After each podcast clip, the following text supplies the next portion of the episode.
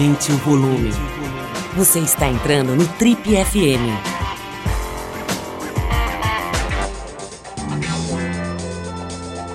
Oi, eu sou o Paulo Lima e essa é a versão podcast do Trip FM.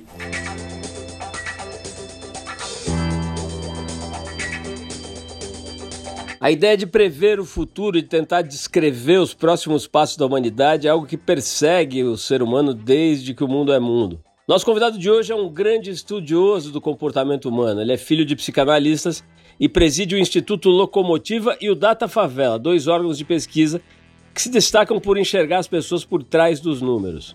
Ele é comentarista de rádio, colunista de revista e membro do Conselho de Professores do IBMEC. Esse publicitário de formação, apesar da condição privilegiada dos pais, se matriculou por conta própria numa escola pública quando tinha só 16 anos. Essa experiência foi marcante, junto com muitas outras, prepararam para olhar para as chamadas classes C e D com um olhar humanizado. No Brasil ainda muito polarizado, nosso entrevistado dessa noite é um dos poucos que pode dizer que é ouvido e respeitado, tanto pela esquerda quanto pela direita. Isso sem mencionar todas as marcas e empresas que procuram o nosso convidado de hoje pela sua habilidade em analisar padrões de consumo. Eu estou falando de ninguém menos do que Reinato Meirelles.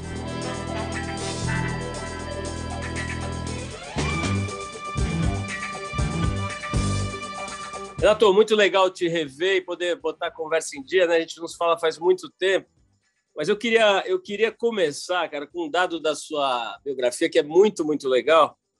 Eu um, um, pouco já conheço essa história, mas acho que os nossos ouvintes vão curtir. Eu também vou gostar de, de ouvir uh, um pouco mais sobre ela, né? Que é esse fato, cara, esse dado da sua biografia, que com 16 anos você foi lá e se matriculou numa escola pública, né? Contra a vontade dos seus pais. E o que, que você queria, cara? O que, que você estava procurando quando você pegou com 16 anos e foi lá e se matriculou. Você é filho de psicanalistas e intelectuais e tal. Que você queria dar uma afrontada assim? Você queria fazer epater le bourgeois? O que, você queria? É, prazerzado estar aqui contigo de novo. O que é um adolescente filho de psicólogos da Vila Madalena? é, talvez isso ajude a me definir bem, inclusive muitas das escolhas que eu, que eu fiz na minha vida. Eu estudei em colégio super super alternativos para quem é de São Paulo e está nos ouvindo. É, estudei no Poço do Visconde, que hoje não existe mais, estudei no, no Oswald de Andrade, estudei na Equipe. São colégios que, é, que forçam a barra para a gente entender que a bolha dessa classe média tradicional está longe de ser a realidade do país. Eu comecei no impeachment do Collor a fazer movimento estudantil, a viajar pelo Brasil, a, a construir grêmios estudantis, por exemplo, em Cachoeira do Arari, na Ilha do Marajó, no Pará, em escola de palafita. Começou a ficar cada vez mais óbvio que essa realidade protegida é, de um cara que a terceira geração de universitários da, da família vivia, que, que é o meu caso, está longe de, de me dar a perspectiva de tentar mudar alguma coisa, de ampliar o meu, o meu horizonte de, de conhecimento de uma forma que também não era acadêmica para isso. Aí eu fui lá uh, e me matriculei no Caetano de Campos, o Caetano de Campos ali na Praça Roosevelt, uh, bem, bem na, na frente do, do Acadêmicos do Baixo Augusta, passei a, a, estudar no Caetano, minha mãe queria falar, ir lá no colégio, falar que não, que, que, que ela não aceitava isso, que eu era menor de idade. Aí eu virei para ela e falei: oh, mãe, você é psicóloga, você me ensinou a correr atrás dos meus sonhos, então agora aguenta. Né? E aí ela teve que, que segurar a onda. E, e, e na boa, Paulo, está seguramente entre as melhores decisões que eu tive na minha vida eu aprendi muito mais estudando no Caetano de Campos do que é, eu, eu aprenderia continuando estudando em colégios particulares. Eu aprendi uma realidade diferente da minha, um outro jeito de pensar. Aprendi que a educação estava longe de ser uma, uma curiosidade, um desafio intelectual para aquela parcela que estudava no colégio público, era a forma de conseguir um emprego melhor, era muitas vezes o caminho para virar o primeiro universitário da família. E, e, e, muito do que eu construí na minha carreira, após estudar o Caetano de Campos, eu comecei lá no Data Popular, estudando uh, uh, os, os, brasileiros das classes C, D e E, tem a ver com esse aprendizado que eu tive no Caetano de Campos. Cara, é, é interessante. Eu estava lembrando, ouvindo você falar de um livro, né, que agora virou meio best-seller aí nessa coisa de administração e negócio, que é aquele livro Mindset. Né? Em grosso modo, né, a autora diz que tem dois jeitos de estar no mundo, né? Um ela chama de locked mindset, se eu não me engano, que é um mindset mais fechado, né? E o outro é alguma coisa tipo mindset aberto ou, ou expansivo, e a diferença basicamente assim, são o mind, o locked mindset são pessoas que têm em geral algum saber especial e elas se fecham nesse saber, né? E vivem disso e tem as, as, até são refratárias ao diferente, porque elas se fecham naquele saber e, e sobem em cima dele e vivem ali naquele cercado, digamos, né? E o mindset mais aberto é de quem gosta do diferente, de quem tem prazer em ver o diferente. Essa atitude né, de ir lá e se matricular no colégio de Estado, acho que deixa isso muito claro. Mas conta para a gente o, o que, que, te fascina, cara. Eu me lembro uma época que a gente conversou, você tinha passado um tempo morando numa favela, acho que você foi passar algum tempo né, para investigar, digamos, para entender né, um pouco mais de verdade assim o mundo da, da periferia, da, do mundo, o Brasil pobre, digamos, né? o que, que você procura, cara? O que, que, você, o que, que você acha que te move para tomar atitudes desse tipo? O que, que você está procurando na sua vida? Eu gosto de gente. É, eu tenho vários amigos geniais, é, mas, como você disse, com, com uma genialidade muito localizada. E são pessoas que têm uma habilidade que eu não tenho, que é olhar para uma uh, folha vazia, para a tela de um computador e criar a partir daquilo. Eu não tenho essa habilidade. É, a minha habilidade, se é que eu tenho, por essa habilidade, é, é, é a sinapse, é juntar coisas diferentes, é aprender com um pouco do que já foi pensado e, e, através dessas conexões sair alguma coisa nova, alguma coisa diferente, ou simplesmente um, um novo uso, uma nova visão para determinado conhecimento. E essa curiosidade, né, eu me defino como um curioso estrutural. Acho que essa curiosidade é, é, é que é o tesão da vida, é o que faz o meu olho brilhar uh, para isso. Eu tenho muito mais tesão na pergunta do que na resposta. A resposta só é uma resposta uh, legal se ela gera uma nova pergunta. E para isso, é, é muito importante, nem sempre fácil, a gente lembrar que a gente não sabe nada. A gente não sabe absolutamente nada. Que os conhecimentos são múltiplos. Eu aprendi com, com o Celso Ataíde, com o Preto Zezé, com o Eduardo Lira, coisas que nenhuma universidade na vida ia me ensinar. Eu aprendi com, com a Donivete, que morava na Coab 1 e Arthur Alvim, numa dessas pesquisas etnográficas que eu fiz passando um tempão na casa das pessoas é, um tipo de sabedoria, de sabedoria popular, que eu nunca teria nessa minha uh, realidade protegida, nessa bolha aí que, é, que um jovem de elite é, teria. Quando eu falo elite, não é essa, só essa elite financeira, não, é uma elite intelectual também, que é tão elite contra outra elite, só não gosto de admitir que é. Né? É, esse, esse ambiente do julgamento que vem muito da elite nunca, nunca me atraiu. Não tem graça com isso. E quando eu descobri que eu podia, primeiro, ampliar uh, muito do que eu sei, depois, a partir da troca, contribuir para, de alguma forma, alterar essa realidade de desigualdade que, que existe no Brasil, e aí depois eu descobri que eu podia ganhar dinheiro com isso.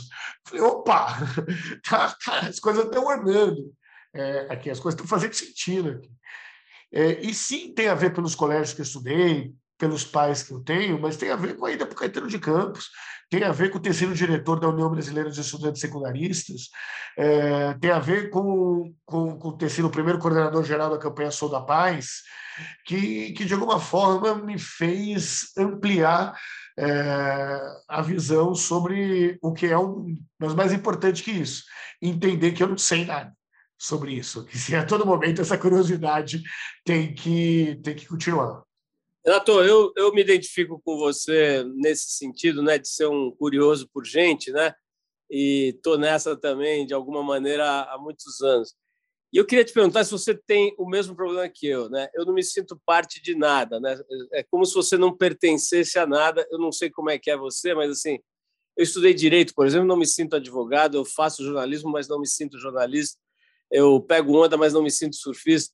Como é que é para você, cara? Você tem um pouco isso? Por exemplo, o que, que seus amigos ricos do Oswald de Andrade, da Vila Madalena, achavam quando te viam fazer essas pesquisas etnográficas e morar sei lá, um mês na, na favela do Buraco Quente. Como é que é? Você é meio um ET para a sua turma? Olha, eu, hoje eles meio que já se acostumaram, mas eu fui muito ET. Né? É, é, eu, imagina que eu estudava na FAAP, que é uma das universidades mais caras, fazer publicidade e propaganda na FAAP, é a primeira vez que eu fui morar na Coab.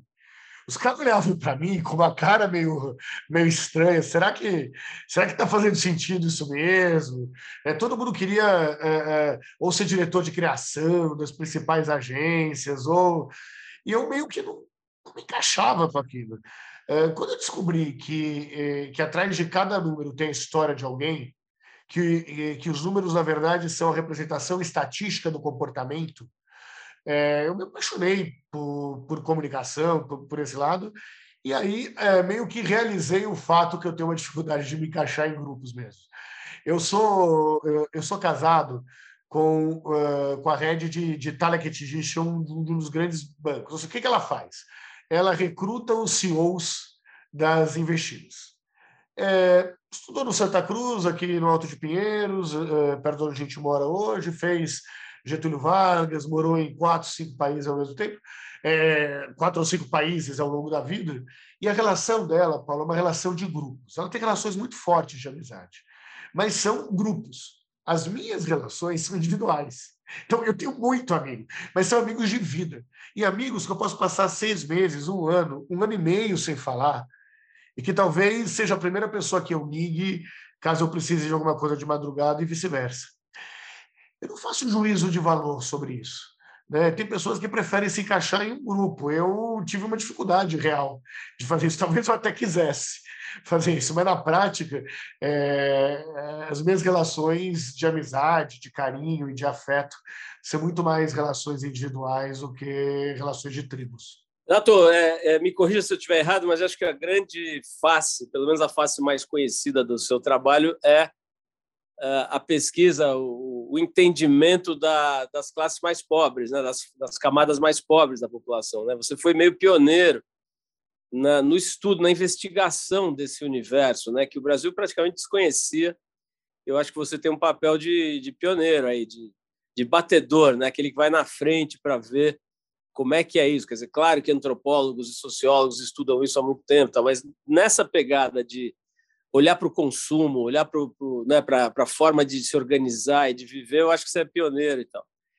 Então, dado que você é um profundo conhecedor da classe pobre brasileira, qual é o que, você descobriu sobre os ricos brasileiros? É, eu comecei minha carreira e até hoje, talvez seja uma das pessoas que mais teve oportunidades aí de tentar entender uma realidade que é, que é bastante diferente da minha. Eh, eu lembro que quando eu estava escrevendo um país chamado Favela com o Celso Ataíde, que foi um processo de imersão e de, de aprendizado grande, o Celso me disse uma das frases mais que mais impactaram a minha vida. Assim, é, nós não queremos ser vistos como os ratos de laboratório para serem estudados pela elite. E veio daí o Data Favela onde é, a gente traz muito do conhecimento técnico, mas os questionários, as análises, todo o trabalho intelectual, inclusive das pesquisas, são feitos pelos próprios moradores de favela em conjunto com a gente. E isso é um, uma, uma lição de humildade para isso. Isso leva também a, a, a olhar o, os meus pares, vamos dizer assim, né, os meus pares da classe da classe A, é, com outro jeito, algumas vezes de uma forma mais empática, outras vezes com uma forma completamente sem paciência. Tá? Eu não tenho. Os meus amigos que, que, que vão ouvir a gente sabem exatamente o que eu estou falando. Cara, tem vezes que eu falo, o cara não conhece essa realidade, o cara não teve oportunidades sobre isso. Esse é o meu lado mais, mais empático. E de um lado muito pragmático, quando eu falo é, para os nossos clientes do Data Favela, do Instituto Locomotiva, é, a gente tenta mostrar de uma forma muito pragmática que esse é o verdadeiro mercado brasileiro. não é o homem hétero uh, da classe A e B uh, que é o mercado brasileiro. Aliás, eles não são nem 25% do total do mercado brasileiro. Né? É, o grosso, o mercado da maioria, é um mercado diverso. E aí, estar é, é tá aberto para essa diversidade era muito importante. Alguns entendem, outros não. Agora, uh, o que me tira do sério, né, aquele lado que, cara, vou dar porrada mesmo, não tenho paciência, pelo menos dentro da minha casa eu não tenho paciência nenhuma, são os negacionistas da elite. Né? Cara, que começa a falar que não teve ditadura militar no Brasil.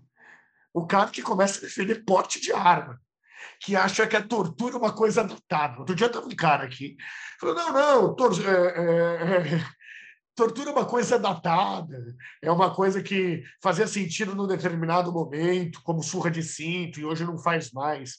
Aí eu virei para o cara da minha casa e falei: amigo, assim, imagina você numa sala fechada de quatro com um rato. Então, tortura é isso. Você perde amizades com isso. Perco. E não perco, ganho. Ganho saúde mental com relação a isso. É igual aquela discussão, ah, Renato, você, diz, eh, você perde, você deixa de ser amigo de alguém por causa de política? Não, por política não. Por defender ou não a democracia, sim. É essa a razão. Por defender ou não a diversidade, sim, eu deixo de ser amigo. É, então, nesses momentos que eu de pessoas que tiveram oportunidade de estudar, de saber, ainda tem uma postura negacionista da história, negacionista da realidade. Olha, Paulo, não tenho paciência mais para isso, não, cara. É, é, você descreveu um tipo de. Você, chamou de, de, Acho que de rico negacionista, né? É, o que, que, é mais. O que, que você acha que é mais uh, perigoso, mais uh, predatório assim, para a sociedade? É esse rico mais tosco que explicita a sua tosquice? Ou é aquele que vem fantasiado de ESG, uma conversinha mais suave e tal, mas que na verdade oprime, explora, etc. Qual, qual que você acha que é mais perigoso, mais nocivo? Eu, eu vou dizer uma coisa que eu sei que vai dar polêmica quando ouvirem isso. Eu acho que o negacionista, o negacionista tosco é mais perigoso. E eu vou dizer o porquê. Porque existe uma, uma, uma divisão de campo. É na democracia que a gente tem condições de discutir o resto. Numa ditadura, a gente não discute exploração do trabalho, a gente não discute carteira assinada, a gente não discute é, é, é, Bolsa Família, auxílio emergencial. Então, por essa razão, só por essa razão, porque eu acho que os dois são muito nocivos, eu, eu acho mais nocivo o, o, o, negacionista, o cara que, que acha que a democracia é, é, não é necessário, o cara que nega a realidade, que, que opta em acreditar no fake news. Ele não é enganado pelo fake news. Ele opta racionalmente em acreditar no fake news, porque isso é uma forma que ele encontra de ratificar a sua ideia que não tem nenhum parâmetro na realidade concreta, na realidade factual.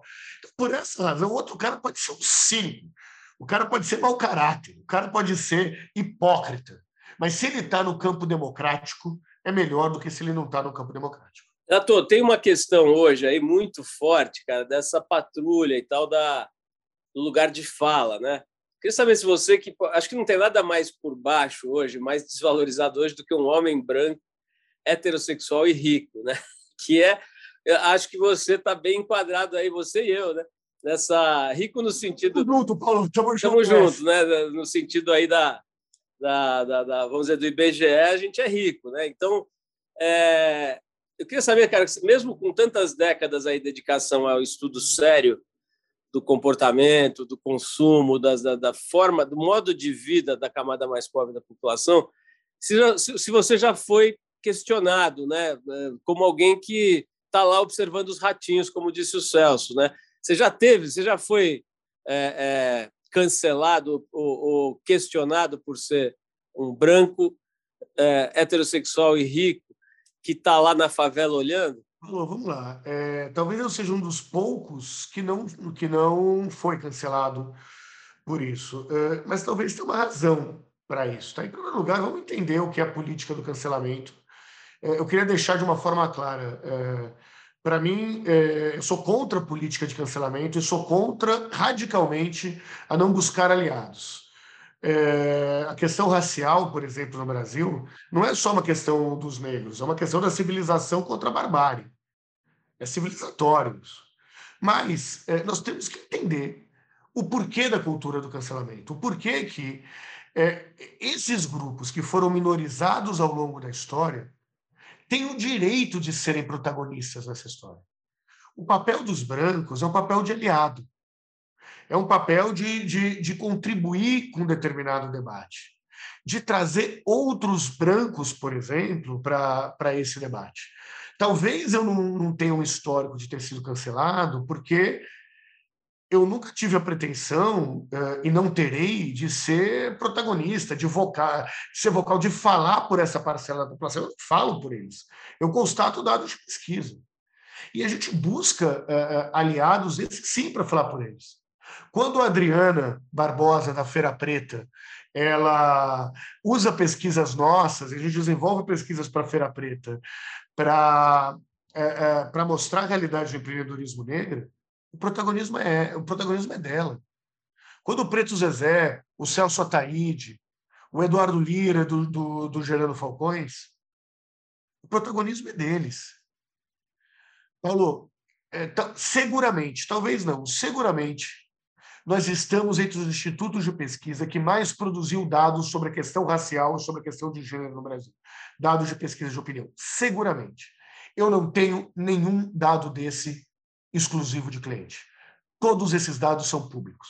A maioria desses dados nós fizemos de pro bono. E não porque a gente é bonzinho. É porque a gente acredita que é uma, uma é, é uma batalha civilizatória. E, e que tem que ser vocalizado por quem de direito ser vocalizado. O meu problema é, é, com o lugar de cala, não com o lugar de fala, que eu compreendo e tudo mais, mas com, com aquela política que tenta cala, é, calar o, os aliados, é muito simples. Eu sou da política. A política é feita construindo alianças. E o que nós estamos falando é de poder. Várias vezes me perguntou, Renato, como é que eu vou resolver o problema de racismo na minha empresa? contratando negro. Renato, como eu posso ter uma comunicação mais diversa? Com diretores de criação negros, não só com, é, é, com garotos propagandas negros, tokenizados. É, como que é, o jornalismo pode ser um jornalismo mais plural? Obviamente, com comentaristas e, e, e apresentadores e jornalistas negros, mas mais do que isso, o médico que tem que ser entrevistado é negro. O economista que vai dar o papel sobre é, é, o aumento da inflação, ser negro. É, Para mim, não existe escala entre os grupos de dor entre os grupos minorizados. Não existe mesmo. Mas tem um grupo, Paulo, que não ocupa os espaços de poder. E esse grupo são 56% dos brasileiros que são os brasileiros negros. Então, assim, se o branco quiser ser aliado mesmo, Amigo, compartilhe o poder, abra mão do poder. É de poder que nós estamos falando. Se não tiver esse compartilhamento de poder e esse entendimento, é tudo papo furado. É tudo aquela coisinha ESG que você, que você deu o exemplo da, da classe B. Nós estamos falando de poder. É disso que nós estamos falando, não de outra coisa. Nato, é, acho que não por acaso, as três pessoas que você citou agora, o Preto Zezé, o Celso e o, o Edu Lira, tiveram aqui no programa nos últimos meses, né? Me deram a, esse privilégio de bater papo com eles e tal. É, a minha sensação, cara, nós estamos falando de três das mais potentes forças políticas hoje no país, né? Acho que são três caras extremamente poderosos hoje e acho que isso não é segredo para ninguém, né? Eles estão realmente movendo as forças que que definem os rumos do país de um jeito muito original, muito criativo, muito inteligente, né?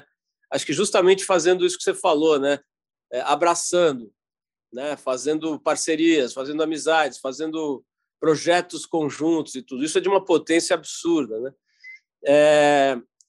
Queria ouvir tua opinião, cara. Você acha que esses três caras, junto com outros milhares que estão é, é, fazendo coisas semelhantes, quer dizer, lideranças que vêm do mundo pobre, do Brasil pobre, eles conseguem mudar esse país, cara, ou, ou eles serão abatidos de alguma forma pela, pelo centrão dominante. Eu não estou nem me referindo a, a, aos partidos políticos, aos, aos, aos políticos no sentido uh, convencional, mas assim esse essa essa coisa medíocre brasileira que vai sempre suplantando tudo que aparece. Você acha que esses caras conseguem virar esse jogo?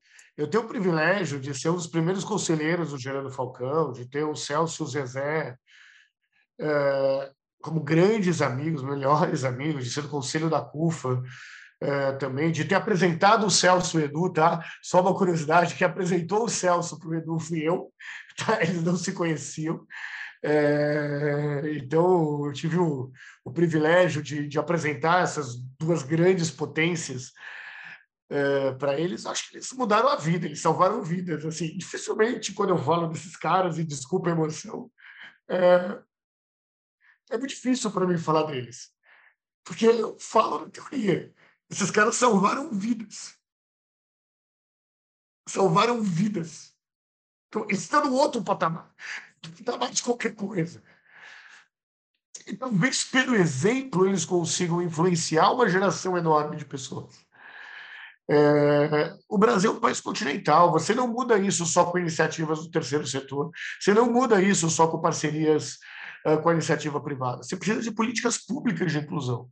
Políticas públicas que podem contar com o terceiro setor, políticas públicas que podem sim e devem contar com a iniciativa privada, mas uh, se não se ocupar um espaço de poder, você não vai conseguir mudar de forma estrutural a situação no Brasil.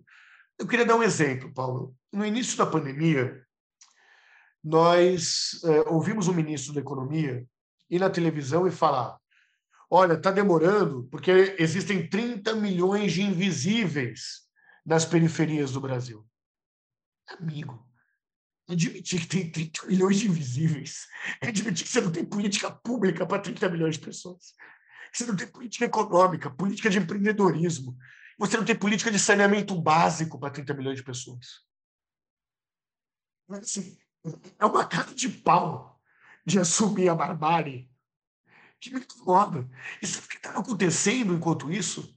O Preto Zezé estava fazendo reconhecimento por biometria facial nessas favelas para organizar o mês da favela. Enquanto o governo falou que não tinha que não tinha cadastro, porque decidiu destruir a, o cadastro único. Então, assim, é muito difícil você ter é, é, uma mudança estrutural, Paulo, sem, sem trabalhar todos em conjunto, mas ter uma política pública que não boicote a mudança dessa realidade. Nós fizemos uma, eh, fizemos uma pesquisa que foi capa do valor econômico, Paulo, uh, que mostrou que um terço da classe A e B, dos 25% mais ricos, fraudaram o auxílio emergencial foi a capa principal do valor econômico. Um terço da classe A e B fraudou o seu emergencial, e desses que se inscreveram para receber, 69% tinham conseguido se inscrever. Entre os moradores de favela, que são aqueles que, por lei, teriam direito ao auxílio emergencial, só 58% de quem se inscreveu conseguiu o auxílio emergencial. O auxílio emergencial foi pensado por pessoas que não entendem da realidade da periferia. É isso que não pode acontecer. Então, durante a pandemia, o Celso, o Edu, o, o Marcivan, aqui de, de, de Heliópolis, o Preto Zezé, foram os heróis da pandemia. O CEO da pandemia tem nome e sobrenome, é Celso Taíde. Porque ele desenvolveu logística para chegar em 3 mil favelas que nenhum CEO de nenhuma empresa que queria doar conseguia fazer chegar a doação nas 3 mil favelas. Quem desenvolveu logística para isso foi o Celso Taíde. Então, é, acho que tem uma tecnologia da favela, o Edunir adora esse termo e eu sou apaixonado por ele também, que é aprender com a tecnologia da favela que está lá. E com isso desenvolver políticas públicas e privadas muito melhores, muito mais eficientes para isso. Renato, tem, eu acompanho sua, sua trajetória há muito tempo, cara. Tem um episódio que eu acho brilhante, que foi quando os analistas todos estavam olhando aí, ali para a eleição quatro anos atrás, né?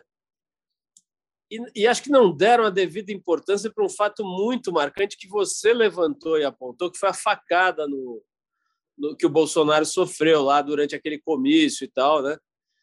E você apontou aquilo como um fator muito decisivo para que ele fosse eleito. Queria que você falasse um pouco sobre isso, apesar de já ter falado antes.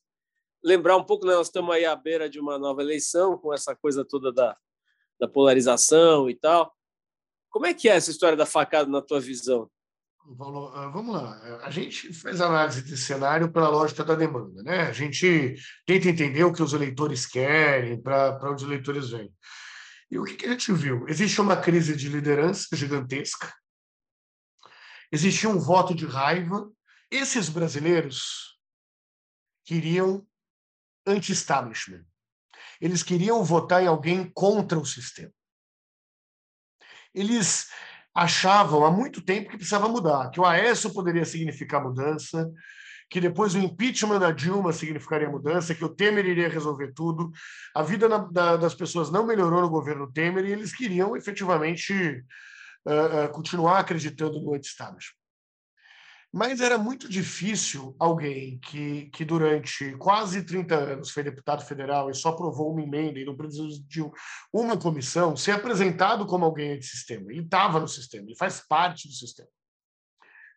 Do outro lado, nós sabíamos que ele, que o presidente Jair Bolsonaro não ia ter tempo de televisão e que não ia ter a melhor performance nos debates. Portanto, era muito difícil, em condições normais de temperatura e pressão, uh, o Bolsonaro resistir à, à máquina uh, uh, tradicional da política. Quando teve a facada, foi numa sexta-feira, dia 6 de setembro. Eu casei dia 1 de setembro, tá? Só por isso que eu sei, era. Uh, 6 ou 7 de setembro, temos, que verificar na, na sexta-feira. A gente.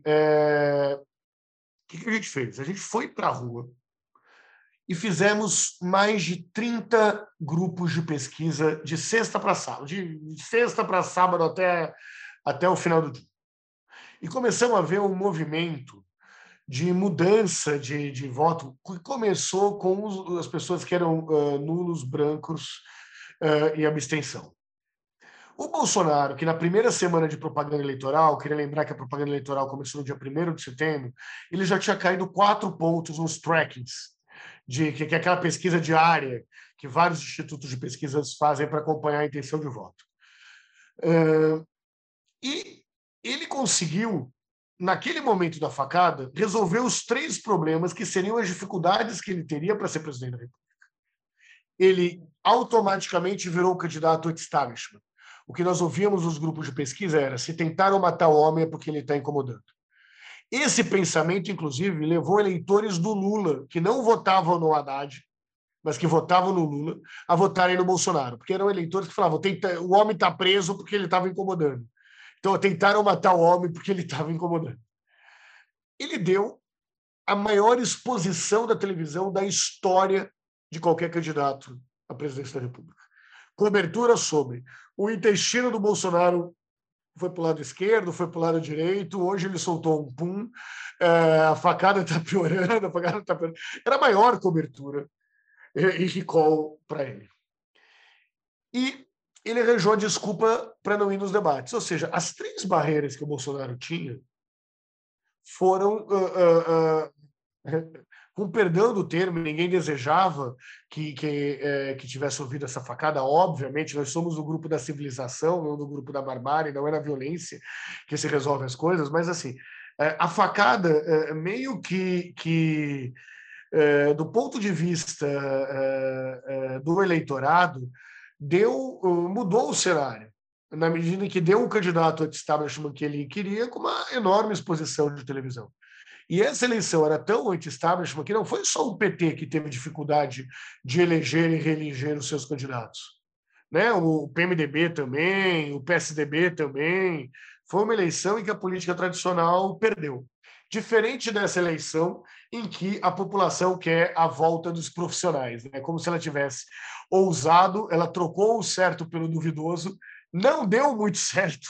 E agora ela, pelo amor de Deus, volte aos profissionais. Eu preciso de alguém que resolva na minha vida. Acho que tem uma coisa legal aí no seu trabalho, né, Renato, que é, que é olhar para a pesquisa de um jeito com, com os vieses todos, né? Você tem uma metodologia aí que acaba tirando conclusões que ninguém, as pessoas olham para a mesma cena e não enxergam a mesma coisa. Esse episódio da faca acho que foi um bom exemplo. Mas eu queria usar essa sua, essa sua competência e esse lugar que você está, né, de, de pôr a, o dedo no pulso de milhões de pessoas toda hora, e que você me explicasse um pouco o fracasso, ou pelo menos assim a, a falta de êxito de uma figura como João Dória, por exemplo. Porque se você olhar dados isolados, né, de fato teve uma, uma atuação importante na coisa da vacina, né, e até de confronto com o governo federal. Dizer, governador do maior estado do país, eh, tinha uma série de. É um cara muito articulador, né, bem articulado com várias frentes aí. Uh, enfim, é, qual que é a tua visão, cara? Por que tão inexpressivo esse candidato? Vamos lá, vamos falar um pouco desse candidato que empata com o Janones, que ninguém nunca tinha ouvido falar direito, né? Que é o, que é o João Dória. O João, uh, vamos ser justos aqui, uh, se não fosse o João, a vacina tinha demorado muito mais tempo para chegar no Brasil. A questão é que ele fez isso com uma lógica do confronto político direto. Então a gente via nas pesquisas que tem muito leitor que falou que bom que ele trouxe a vacina, mas se interessasse para ele não ter vacina, ele ia fazer, ele ia atrasar a vinda da vacina do mesmo jeito. Né? Então essa, essa lógica do, do que foi visto como um aparelhamento da, da luta da vacina afastou um, um, um eleitor médio, eh, um eleitor que tinha simpatia aí pelo, pelo Dória. O Dória tem um fenômeno que é ter um governo melhor avaliado do que a figura do governador. Né? Normalmente é o contrário, o governador é melhor avaliado do que o governo. É, isso não aconteceu é, em São Paulo.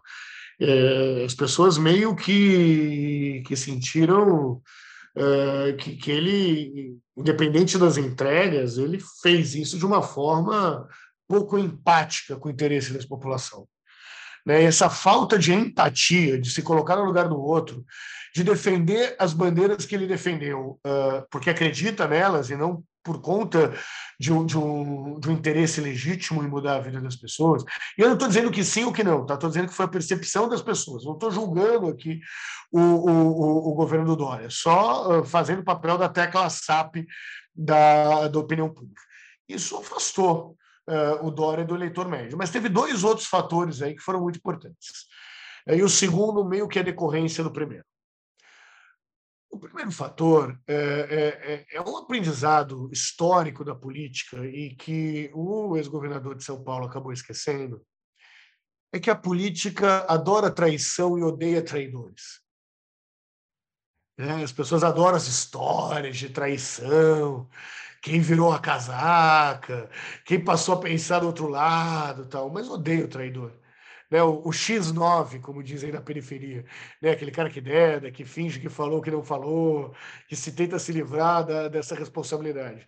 E quando o, o, governador fala que nunca disse Bolsonaro na vida, o que era flagrantemente mentira, né, sobre qualquer aspecto era mentira, era Márcio, Cuba e Bolsonaro né, na campanha, para quem lembra, há quatro anos atrás. Quando gente fala isso, fica óbvio é, o fato de que ele negou uma, uma história. E isso trouxe um outro efeito colateral, uh, Paulo, que é o cara conseguir ser odiado pelos petistas, como já era, e pelos bolsonaristas. Ou seja, ele pega as duas maiores figuras públicas que disputam efetivamente a eleição, não vai ter espaço para a terceira via. Esse cara pega essas duas pessoas e consegue ter o ódio desses dois eleitores que são as maiores referências políticas do Brasil, são as maiores forças políticas do Brasil. Então ele concentrou a rejeição dos petistas com a rejeição dos bolsonaristas. Né? É por isso que ele tem, é, ele tem um índice de, de, de rejeição muito maior do que a do ex-presidente Lula, é, por exemplo. Queria, eu queria ouvir também essa, esse seu olhar, que é bastante original, para um outro fato que tem a ver com o Dória, mas assim que é maior que ele, que é o fato da gente estar tá hoje vendo um cenário que praticamente só tem duas figuras, né? A gente tem o Lula e tem o Bolsonaro na disputa, né?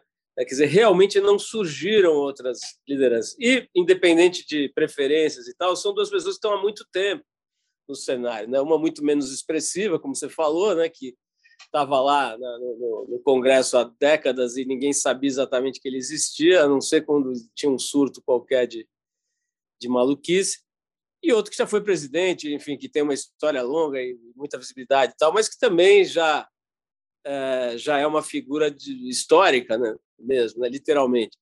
Por que, que, na tua visão, é, o, o, Renato, o, o, teatro do poder, o teatro da política do Brasil não, não gera, não, não ilumina outras figuras? Quer dizer, nós, nesse momento, a gente não quer renovação, é isso?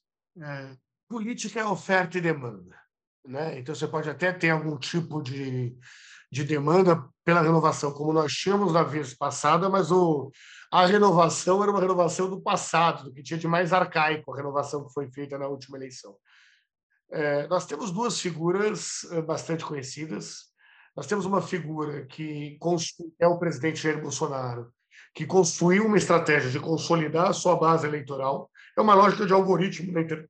Né? Você fica falando para os mesmos e, e tenta blindar essa base eleitoral com uma lógica de que é, com essa blindagem é o suficiente para ele ir no segundo turno e que no segundo turno o antipetismo será maior do que o antibolsonarismo.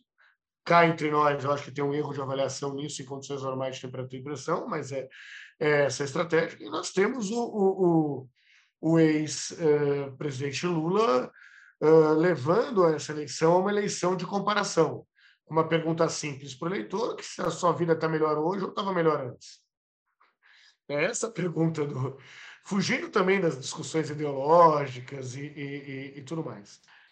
O fato é que, para existir uma terceira via, em primeiro lugar, era necessário ter, é, não ter figuras tão fortes como a do presidente da República e é, do presidente Lula. São dois, é um presidente da República e um ex-presidente da República por duas vezes. Eles não são qualquer figuras.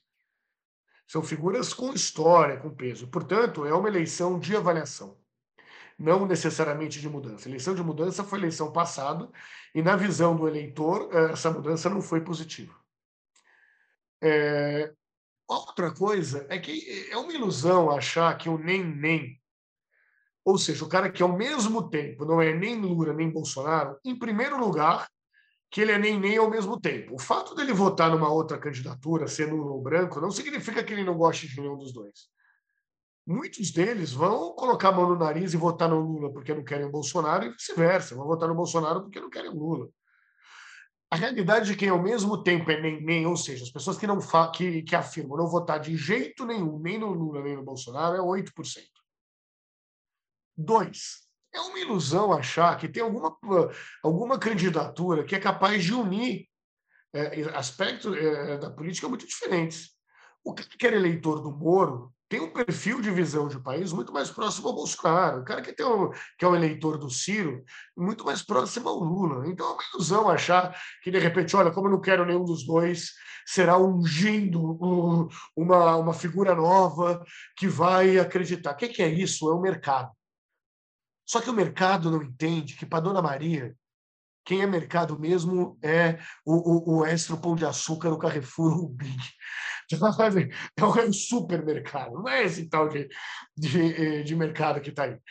É, imagina o seguinte: hoje, se você pega, se todos os candidatos, todos os candidatos de terceira via, ou ditos de terceira via, fossem toda a intenção de voto fosse para um único candidato, ou seja, que saia um candidato que ia conseguir juntar o voto de todo mundo. Uh, esse candidato teria 14% dos votos, sendo que metade dos 14% é do sim, tá? Teria 14% dos votos. Se eu junto branco, nulo, indeciso, chega a 25% dos votos. Ou seja, se tivesse um candidato de terceira via que juntasse o voto de todo mundo, mais a totalidade do, do, do, dos indecisos, brancos e nulos, não dava um Bolsonaro. Renato, vamos, vamos para um outro lugar de poder, poder gigantesco, que é o mundo corporativo, que é um lugar que você frequenta e conhece bem, né? Você presta serviço para grandes companhias aí bastante, há bastante tempo, né? É, na, na, na, na, tentativa de ajudá-los a entender o mundo, né? Em grandes linhas. É... Cara, eu quero saber como é, que, como é que é a sua percepção desse universo, né? Os líderes das corporações eu volto e meio encontro pessoas muito assustadas, muito, em alguns casos, desesperadas mesmo, por não, não estarem entendendo nada, não, não estarem sabendo como falar, como pensar, né, que decisões tomar. É, eu queria saber se você, o que, que você está encontrando nas corporações, se é alguma coisa muito diferente disso. É, eu estou encontrando uma mudança, mas confesso que muitas vezes uma mudança a. Tá? Não é uma mudança por um entendimento genuíno uh, do processo civilizatório que surge no Brasil após a pandemia. Quando você vai olhar a história, Paulo, depois de todas as pandemias, nós tivemos modelos de prosperidade, de crescimento econômico, de crescimento cultural. Né? Nós tivemos aí o Renascimento, nós tivemos o Iluminismo, nós tivemos na história do, do, do mundo uh, momentos de, de, de avanço cultural depois da pandemia. Talvez o século XXI só esteja começando agora do ponto de vista histórico. Daqui a 100 anos a gente olhe para trás e vê, puta, o século XXI começou depois da pandemia. É, pode ser uma visão meio romântica minha, mas eu, eu de fato acredito nisso. E esses empresários estão nesse momento, eles estão entendendo que, que o, o que os trouxe até aqui não vai levá-los adiante. Eles não estão conseguindo lidar nem com os filhos deles, eles se surpreendem com a postura que os filhos deles estão tendo, filhos que serão herdeiros dessas empresas. Eles estão sentindo uma pressão dos acionistas com relação às temáticas ESG, em especial as, as, as temáticas de diversidade, que eles não encontravam antes, e eles estão sendo, uh, uh, alguns por convicção, mas a maioria a forceps, uh, entendendo que é necessário ter essas mudanças. E a gente encontra isso um conflito de gerações, né? Do, do, entendimento de quem é, é os donos, de quem são os filhos dos donos que começam a assumir essas empresas e de quem são os executivos dessas, dessas empresas. Né? Então, é um processo que está no gerúndio. Assim. Está é, cada vez mais claro que, que a diversidade é uma imposição do mercado. Né? Nós temos aí é, só a, a, a, população negra no Brasil, que movimenta 2 trilhões de reais. É, nós temos uma, uh, uma população de brasileiros que que se, se afirmam como LGBT, que não, que não para de crescer. Nós temos uma terceira idade que está que tá crescendo, o que a gente chama de Green, Power, lá no, no, no, Instituto Locomotiva, que são um dos maiores mercados consumidores no Brasil. E, ao mesmo tempo, a pandemia mostrou que aqueles executivos negacionistas, aqueles donos de empresas negacionistas, que falavam que podia morrer 10 mil, que tudo bem, que, que o importante era, era manter a economia. É, eles quebraram na prática, tiveram uma dificuldade muito grande. Eu fazer IPO, não conseguiram fazer IPO, tiveram que fechar lojas. Os consumidores foram muito críticos e vão ser cada vez mais críticos à, à postura que esses empresários que se achavam donos do mundo e senhores da verdade é, tiveram ao longo da, da pandemia. A história cobra seu preço né, e está cobrando pelo, pela diminuição do lucro dessas empresas. Bem interessante essa visão, e dentro desse campo ainda, eu estava pensando aqui, Renato, você se formou em propaganda, né? E estudou propaganda. E eu estava conversando agora com um amigo, vendo um artigo que ele produziu, que era sobre o cinismo e a propaganda, né? E, e, basicamente o que ele fala é o seguinte: pô, lamentavelmente, hoje você vai numa roda de bar, ali as pessoas estão conversando, quando elas querem dizer que uma coisa é mentira, elas usam essa palavra, né? Ah, não, isso aí não é verdade, isso aí é propaganda. Quer dizer, de uma certa forma, a propaganda virou sinônimo de mentira, né? O que, que aconteceu com a propaganda, na sua opinião? Olha que, olha que engraçado. Eu estava conversando com o meu sócio, meu sócio é um, chama Álvaro Machado Dias, que é um, um, um neurocientista, é, um neurocientista muito bacana, livre docente da Escola Paulista de Medicina, e ele, e ele sempre defendeu que eu me apresentasse mais como publicitário. Eu prefiro me apresentar como comunicólogo ou como curioso. Né? Eu falava, cara, se a gente tivesse na, naquele momento da história, que era quando eu estava 20 anos atrás, em que é, ser publicitário estava na crise da onda, a gente podia até discutir isso. Hoje, é, nem os publicitários acreditam nos publicitários. Mas isso tem a ver com uma autossedução que, que a categoria teve de, de fato, se achar como um sofista que podia vender qualquer coisa para qualquer um a qualquer momento. E, de novo, a história é autoritária. A história cobra. e, e, a categoria de publicidade ela foi se desmontando ao longo, ao longo dos anos. Né? É, aí figuras mais relacionadas ao entendimento do negócio ganharam força, as consultorias de consumer centric é, ganharam força, como é o caso do, do, do Locomotiva. E, e, aquela criação pela criação, aquele exercício criativo que acha que a ideia vai sair de trás do Macintosh, uh, começou a, a, se mostrar muitíssimo uh, uh, ineficiente nessa, nessa pegada. na, 20 anos atrás, os, os, donos das maiores agências do país falavam com qualquer CEO a qualquer momento. Hoje, que sai, ele fala com, com o diretor de marketing, com o vice-presidente de marketing não chega no CEO. Fora isso, a gente teve o crescimento da internet com, com o modelo de marketing que é marketing de performance. É, então, aquele modelo sofista da publicidade do passado, da publicidade tradicional, não tem é, mais campo de crescimento no século XXI. Ah, Renato, você está dizendo que a publicidade acabou? É óbvio que não. A publicidade existe antes do termo publicidade. A Bíblia é uma peça publicitária. Então, na boa, cara, publicidade não uh, começou antes de 20 anos atrás, publicidade não começou na DPZ, no Nizam, no Washington, que são ícones que eu, que eu tenho como ícones até hoje, são pessoas que eu admiro, que eu, que eu construí minha, minha vida por isso, mas não começou e não vai terminar com eles. Publicidade é persuasão. E a persuasão sempre existiu na história e vai continuar existindo, talvez com uma cobrança ética maior do que no passado. E talvez vai voltar com o desmonte das fake news. Renato, para a gente terminar esse papo ótimo, cara, você que trabalha com dados da realidade, né, interpretados evidentemente, mas com, com dados, né, você faz pesquisa. É... Qual que é a projeção que você faz para o Brasil daqui a 10 anos, cara? Em 2032, você compraria ações dessa empresa, cara? Você acha que ela vai crescer ou a gente está? Porque assim, se olhar para os últimos anos para trás, a gente evoluiu bem, né? Independente de pandemia e tal, a gente andou legal para trás em vários aspectos e indicadores. Qual que é o teu prognóstico, cara? Você, você apostaria nessa nação? A minha primeira resposta é quem sabe o que vai acontecer está mal informado. Então, só para o que a gente consegue estabelecer é, é, é, é quais são os parâmetros que têm que ser acompanhados para conseguir ter um prognóstico do, do para onde vamos.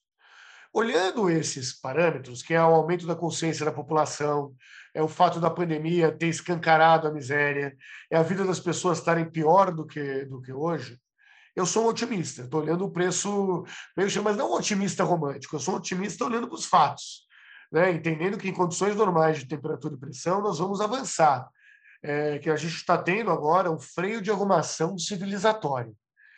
E, e, e, que, de fato, como nos outros momentos da nossa história, onde depois de tragédias houve o renascimento, no, é, e como a natureza nos ensina que antes de chegar na primavera a Terra mudou três vezes de estação, eu, eu sim eu compraria esse ações dessa empresa e mais do que isso, eu consideraria essa empresa uma blue chip, uma empresa que, que tem uma tecnologia social que não se encontra em outros lugares do mundo, que tem tudo para dar certo e que a gente começa agora o século XXI é, com uma perspectiva muito melhor do que era a perspectiva de um século atrás. Bom, Renato, adorei o papo, como sempre, né? Foi muito legal. Acho que a gente conseguiu dar uma, uma volta de 360 graus aí nas coisas todas, né? Falamos de política, falamos de, de do, do, mundo periférico, né? Que hoje talvez seja a grande potência que pode virar esse jogo, né? Falamos de bastante coisa legal. Parabéns pelo teu trabalho, por estar dedicando a tua energia para isso, né? Para o que eu chamo de subir a régua do Brasil, né?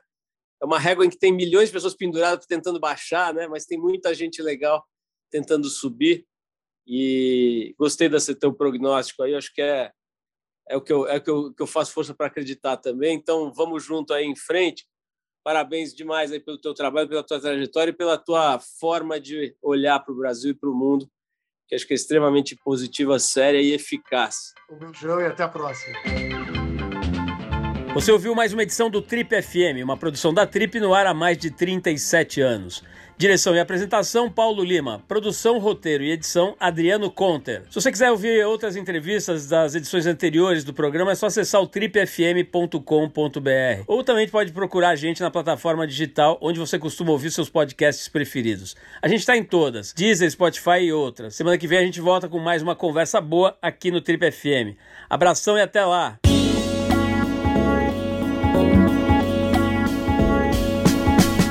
Você ouviu Trip FM.